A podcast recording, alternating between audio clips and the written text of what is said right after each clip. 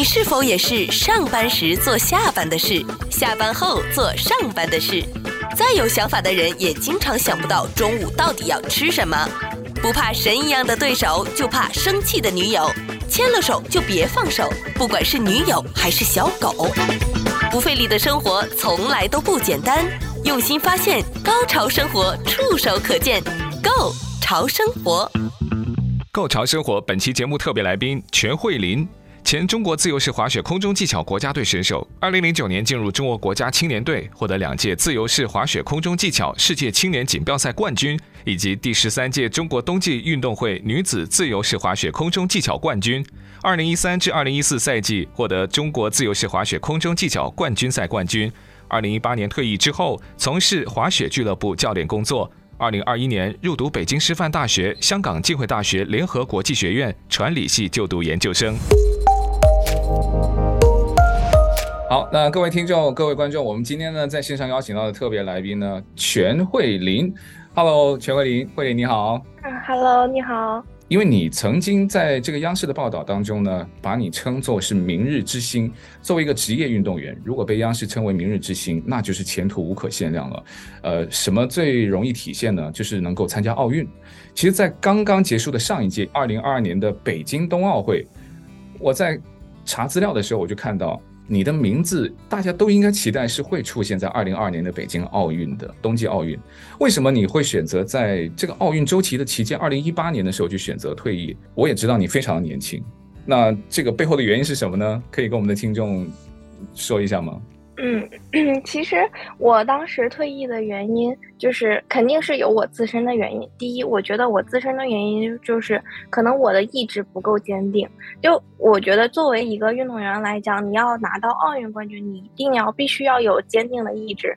嗯，那我当时认为我面对的这个困难，我我当时觉觉得我嗯没有这个能力。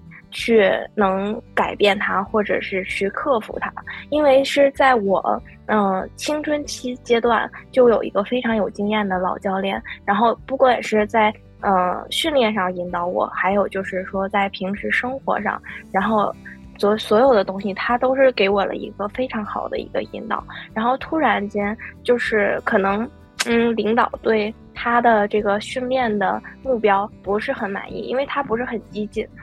所以呢，就是领导是希望拿到奥运冠军的，嗯、所以那拿到奥运，希望拿奥运冠军，你的训练就必须要非常激进。但是我从事这个项目这么多年以来，以我的经验，我觉得就是如果非常激进，你只能造成运动员的伤病，而不一定是运动员的成功。因为我看了很多，就是我前面的运动员，在中国有很多运动员，比如说一百个运动员里，他不就是。不惜任何代价，就是让这一百个运动员全部去冲最难的动作、最危险的东西，然后只有这一百个人，一个人跑出来，一个人拿到冠军，那就算成功。但是那九十九个呢？他们不会管。九十九个运动员有很多在退役了之后没有很好的学历，然后没有很好的工作，那。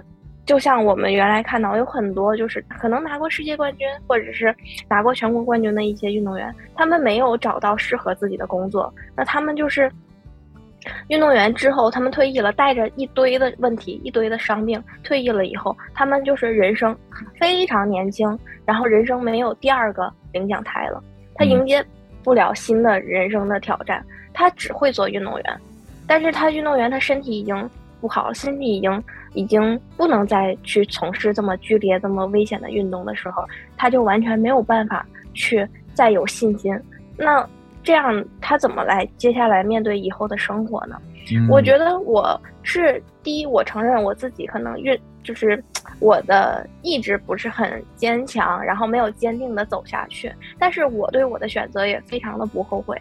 我觉得我可以去读书，我学了更多的东西，然后我很勇敢的，就是面对接下来的人生。所以我对我当时的这个选择我是不后悔的，而且我当时的那个状态，我觉得我我未必会拿到这个冠军，而且就是就是这样。对，我有我自己的问题。你，你曾经就是跟你的队友徐梦桃，那徐梦桃我们知道，在这个二零二二年的北京冬奥，那终于圆梦了。那你是跟他曾经并肩作战，又被央视誉为明日之星。我们再如果具体问的话，其实是你会收到一个类似信号吧，就是说，哦，我知道我肯定在下一届的这个奥运或者接下来这个奥运是没有办法参加了，还是说我还是可以自己去决定选择的？就当时那个是一种双向选择吗？还是只是？对，因为是这样的，不是说，嗯，有人去说。界定说你一定不能参加，或者是你一定能参加，因为我从事的项目是自由式滑雪空中技巧。那很多听众大家也看到了，二零二二年我们有很多空中技巧，有很多项目，就像谷爱凌的大跳台，然后呢还有就是 U 型池。但是我们作为空中技巧呢，是自由式滑雪里面是一个非常非常难的这个项目，受伤的几率非常高。不是说我自己能不能参加，那可能如果我受伤了，我非常激进的训练，我受伤了，那我肯定是没有机会参加奥运会了。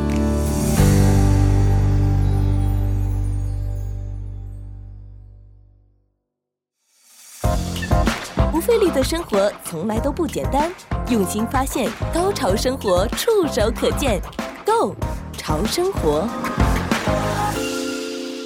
作为一个运动员。我这个是有一点不理解，因为我不是职业运动员，所以我可能理解上会有偏差吧。嗯、奥运难道不是一个终极梦想吗？只要有百分之零点一的机会，在我的理解哈、啊，每个人都是削尖了脑袋都要、嗯、都要挤进去的。可是全慧琳，你给我的感觉，哎，特别像。美国的孩子 就觉得，我要考虑的可能是我，呃，或者说你会考虑他的机会有多少吧？因为毕竟，呃，实际的竞争是真实存在的，我们也要考虑机会成本。呃，是这样子吗？就是说你是这样子的一个人吗？对，我是这样的一个人，我会考虑，就是呃，以我是我的父母鼓励我说，你以你自己为主，你要考虑你自己。因为你有接下来的人生，你还有那么多年的人生，你可以呃去做一些其他的事情，你可以更精彩。就是因为当时我我如果要是说，可能我在另外一个环境下，就是我可能会很开心，然后我非常享受。我当然希望我能参加奥运会了，而不是说我当时的状态就是说把我逼到了一个悬崖上，你跳不跳？嗯，我当时就是这样。那我如我我跳下去我会断腿的，我为什么要跳？那我要把我的选择留给自己，我要把机会掌握在自己手里。但其实全慧琳她之所以被誉为明日之星，你可以跟我们说说你以前其实很厉害啊，就像呃世界青年锦标赛，嗯、对不对？还有在中国的冬季奥运会，呃冬季运动会，那那个。其实也很难吧？那你以前也挺拼的。其实我小的时候是这样的，我觉得我一直小的时候都是一个，我自认为我比同龄的小孩就是都要强。然后我也是从从小就是被教练培养，我从青年比赛，从很小的时候比赛我就拿冠军。我一直都是在同龄人里面，呃，甚至比我大两三岁的里面都是比他们强的。嗯，我一直可能我我自己一直感觉，我不知道，可能一直都有一点优越感，就是说，哎，我从小就是拿冠军上来的，就是这样。哎，我也觉得你也是一个超级矛盾的人。不过我这个矛盾，我觉得并不违和，嗯、因为是关键是伴随着一个人的成长，我觉得他的思想、身体，还有他的顾虑，甚至他的考量都有变化，这个太正常不过了。但问题就是。这个问题恐怕也是所有人如果第一次听，或是有曾经接触这个冰雪运动的人，肯定都会想到的问题。究竟你的这个运动，或者说雪上运动、冰上运动有多危险呢？嗯，呃，据我了解，就是最危险的就是一个人，是我们空中技巧的有一个男生，他是呃从头以下就不能动，他是摔坏了。他是训练的时候受伤吗？对，他是训练的时候受伤，然后。嗯，对我来说，我遇到过最危险的一次呢，就是，呃，有一次我在意大利比赛，然后因为我们滑雪的这个项目是室外的项目，它受天气因素的影响，可能天气暖一些，那雪温就降下来了，然后它就会对滑行的跳台角度啊都会有变化，这个非常多的因素，风大，然后下雪，天气就是视线不好。这些都是因素，非常多的很多种因素。然后我当时就是因为，呃，意大利那时候三月份，那三月份的时候，它那个雪已经很软了，很软了之后，教练就会往那个跳台上撒盐，因为我们是要做翻转的。那个跳台大家看起来都是一样的，但是其实它有非常精准的角度，它有角度仪去量的，它需要非常精准的角度才能让运动员成功的去翻转落地。如果角度大一些，那运动员的翻转情况就会变慢，那就完成不了我要做的动作，我就会摔在里面。如果角度再小一些呢，那运动员的翻转就会很快。所以呢，这个非常精准的这个跳台，大家外外外人可能看起来就是都是一样的，但其实它这个东西是非常精准。所以他为了保持这个跳台不去变形，他就往上面撒盐。但是当雪板碰到盐呀什么的时候，就雪板，我当时是训练练到最后一个的时候，雪板的雪蜡应该就是差不多滑的也差不多了，所以它就非常的涩，非常的涩。我上了跳台之后，整个人的重重心就失去了。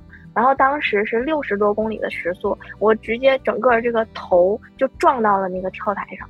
就是六十公里的时速，我当时是要飞出去的，但是我头撞到那个跳台之后，也没阻挡我，没有飞出去，我还是飞出去了。当时我飞出去的时候，整个人的状态就是，呃，休克的状态，就在空中是那种自由落体的那个状态。然后教练看到，就是当时所有人都吓傻了，就说：“哎，怎么这样出来了？”因为他们。很快，速度很快，又没看到是磕到头飞出来的，只知道就就像一个死人一样飞出来了。然后飞出来之后，就是它会还会有那个惯性，我还会在那儿翻转。但是当时我自己已经什么都不知道了，然后就落下去。落下去之后，呃，我教练就是马上教练就从那个我们的着陆坡跑下来，就问我有事儿。没有事儿，然后我当时就唯一一点点的意识，就跟我教练说：“我说我身体，我感觉我是没有什么问题的。”但是我当时可能也就只说了这一句话，然后脑子就不清楚，我就什么都不知道了。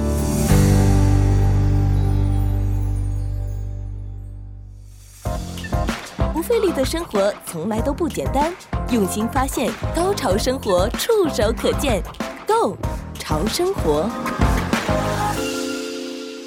那其实，在现在看回刚才提到的那个曾经，嗯、我觉得是距离真的就是死亡最近的一次。其实对你后续有一些什么影响吗？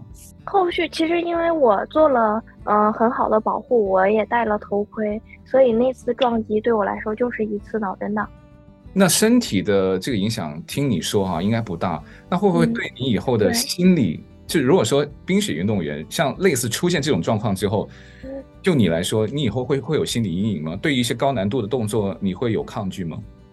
不会，因为作为运动员来说，你你从事这个项目，嗯、呃，做出来这些危险的动作，不能说是非常平常。但是如果你要继续去做这个运动，你要一定要克服这个问题。所以我当时没有把这个问题当成是一个什么难的事儿，我只是当时我的想法就是我把它忘掉。我就忘了这件事儿了，没这件事儿没发生过，我还要正常训练，所以我不认为这一次是对我呃之后的后续心理身体是有多大的挑战。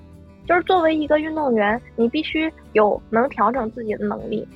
嗯，那你刚刚说到的这个运动，那就是你从事的自由式滑雪空中技巧的运动嘛？呃，我之前也不确定这个问题成不成立，但后来我跟袁慧玲聊的时候，她、嗯、说其实是成立的，就是说在这个冰雪项目上还真的有鄙视链。那你为什么会挑这个运动？那这个项目是真的它的呃危险程度比较低，还是说它比较抓眼球，还是说它比较容易出成绩？那在冰雪项目上有没有类似一些比较吃香的？有一些可能就是被挑剩的，或者你别无选择了，好，你就去从事那个运动。呃，冰上芭蕾好像也很漂亮，那就。会有这个鄙视链吗？对，会有的。就是其实，嗯，你看，就像体操项目，体操项目它的项目非常多。那体操项目下面的鄙视链，我们专业运动员，就是我们圈子内认为，就是说，如果你体操练不好，你可以去练蹦床。蹦床你们了解吧？就是那个蹦床。对。那如果你蹦床练不好，你可以去练空中技巧，就是自由式滑雪空中技巧，就是我们这个项目。如果自由式滑雪空中技巧你再练不好，你还可以选择自由式滑雪雪上技巧。嗯，它就是有它有不同，就是雪上技巧，它对就是滑行来说，嗯，要求比较高。然后它也有跳台，它是小跳台，它可能跳翻转就很简单的翻转就可以了。或者是你自由式滑雪空中技巧你练不好，那你可以去选择呃自由式滑雪大跳台，或者是自由式滑雪的 U 型池。这些翻转的要求都没有自由式滑雪空中技巧那么高，所以还是我觉得这也算是一个鄙视链吧。哦哇，那全慧玲其实还是在鄙视链的上端呢。对 对对，算是吧。所以所以就是那个谷爱凌的项目在鄙视链，如果按这个鄙视链里面是在你的下面，那稍对稍下下面一点点吧。对，因为我认为谷爱凌的选择是非常非常呃正确的，她的选择是非常好的。怎么说？嗯、是因为就是个人的身体，还是说容易出成绩？嗯，他选择的这个项目是近几年才发展的项目，就像大跳台也好，U 型池也好，都是近几年就是双板才发展的这个这些项目。所以呢，就像嗯、我拿一个其他的夏季项目做比喻，就是呃，自由潜水这个项目，自由潜水每年夏天都会有一个呃，每每年的就是这个呃，奥运会不是奥运会，他们是世锦赛。他每年的世锦赛，他都会有一些冠军出来，不断的他会更新这个冠军。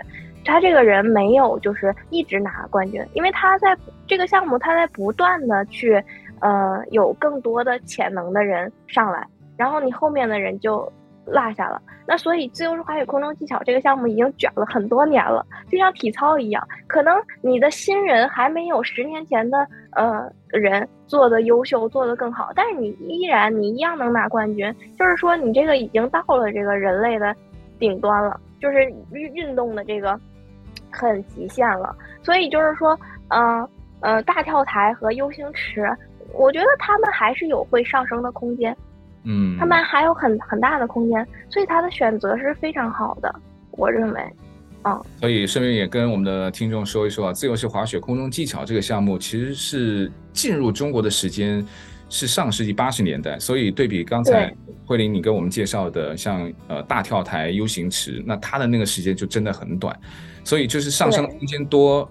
那言下之意，我们的听众自己去细细体会了，就是说，嗯，那你当然出成绩的机会就会高，所以这个所谓的鄙视链，呃，我们必须要打个引号了。那它没有说绝对的鄙视，嗯，但就是要看你的年龄啦、机遇啦。那因为看你这个项目的这个你的同行业的人了吧，对吧？嗯。嗯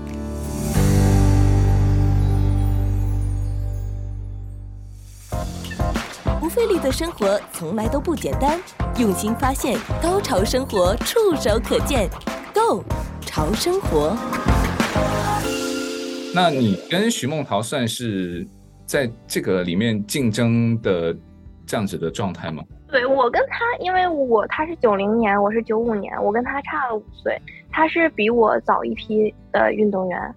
对，他就是比我年纪大嘛，然后我们也有同台竞技过，就是同台竞技的时候，我肯定没有他难度高，没有他做的那么好，但是呢，我们也会有竞争，因为我们的比赛机制是这样的，是，嗯，所有人来比赛，然后进到决赛圈，决赛圈是十二个人，然后从决赛圈再进前八个人，然后八个人，当时我比赛的时候是这样，然后再进到前六，然后这个前六名的这几个人。来决一二三四五六，然后你六以后的就排名已经已经下去了嘛，已经顺延下去了。所以这一届奥运会呢，赛制改变了，因为他更多的想让三周的运动员有更好的机会，因为跳三周运动员就是成功率比较低，那他就是两个给你两次机会，你一次机会就是呃成功了一次，那你就选这一次成功的机会，你就直接可以进入到前六。就不像原来，原来如果要是说，呃，只有一次机会，那我这失败了，那我就没有办法进入到前六。那你有更强的实力，最强的实力，你没进到前六，你怎么去拿一二三四五六这个冠军呢？所以这一届奥运会，嗯、呃，它的赛制就改变了。嗯，改变了以后呢，就是它可能给你更多的机会。然后我跟徐梦桃也有就是同场竞技啊，我们当然也是。有这个竞争的关系。从全慧琳，你开始进入这个职业运动领域之后，像冰雪运动，我们相对很多人都特别的陌生嘛，尤其像我是南方人，其实对冰雪运动就更陌生了。它会有什么高科技的设备或是一些训练的技术去辅助你们吗？从你们开始进入职业运动行列之后，嗯、从我们进入行就是职业运动之后呢，我们可能就是有一些呃，就比如说他实验室在做的一些项目，那他们也是在我们运动员身上去实践。那其实。呃，认真的讲下来，我们除了呃运动康复之外，用到的一些呃所谓的高科技的东西呢，呃，在其实，在专项训练上还没有，就是目前还没有，就是有高科技的东西去辅助。如果你说高科技的话，那是不是 摄像机算高科技吗？嗯，他要 就是把你记录下来，对你的空中每一个动作。然后慢镜头定格回放，然后再可能用电脑分析你的动作，可能还有零点五厘米的空间，就是类似这种，你们有做过吗？就是科研人员可能有做过，但是他还没有运用到实际当中。实际的训练当中，可能还是教练通过看视频、看回放，然后给运动员去讲解这个技术，还是这样的。哦，那你们会有一些所谓的小迷信吗？比如说。相信某一个雪上用品的牌子，哪一种颜色，还有你们会不轻易跟别人换，还是怎么样？这个我特别有点八卦了，就是，嗯嗯，装备都是有赞助的吗？还是说，哦，我还是要自己花钱，我要去升级？那这些也算是你们的一些辅助的一些东西吗？嗯，第一说到装备呢，就是第一，我们用的装备就是不管是从呃国家队的选。每个运动员也好，你选赞助品也好，选什么也好，那我首先我用的雪板，我的雪鞋肯定是我要求能达到竞技水平最好的，然后我最舒适的，这个绝对不会有任何的就是这个商业的这个原因，因为运动员你也知道，运动员付出了这么多辛苦，他就是要去拿冠军的。我因为拿了一个你的雪板，拿了一个你的雪鞋，我没拿到冠军，那不可能吧？这也太亏了。肯定不干，肯定不干，肯定不干，对啊。那你们会就是每个人都，那我我只是在随便猜啊。那万一真的在比赛的时候出现了问题，嗯，你们最经常解决的方案是你们会有后备，还是说我就跟我的鞋码一样的人去借呢？还是不管是哪个国家的选手会有这种情况吗？当然不会，因为我们都会有充足的准备。就是我记得我很小的时候，教练就跟我们说了一句话，说机会是留给有准备的人。那你如果要是这一跳你能能拿冠军，然后所有你的对手都摔倒了，然后你没有雪板了，那你不是完了吗？怎么可能？这种不专业的这种，绝对不会出现在一个专业运动员里的这个情况的。我觉得是我问的不专业了，因为我还是一直在从一个业余的角度，因为你一块对没关系，一块板。嗯就是一块板的钱，我们业余的人就在想，能少一块那就省一块嘛。你们是不用自己花钱买的，对吧？对，就是我们也有赞助，然后我们有呃地方队的经费啊，然后国家队的都是有这方面的经费的。嗯，了解了。我们有很多。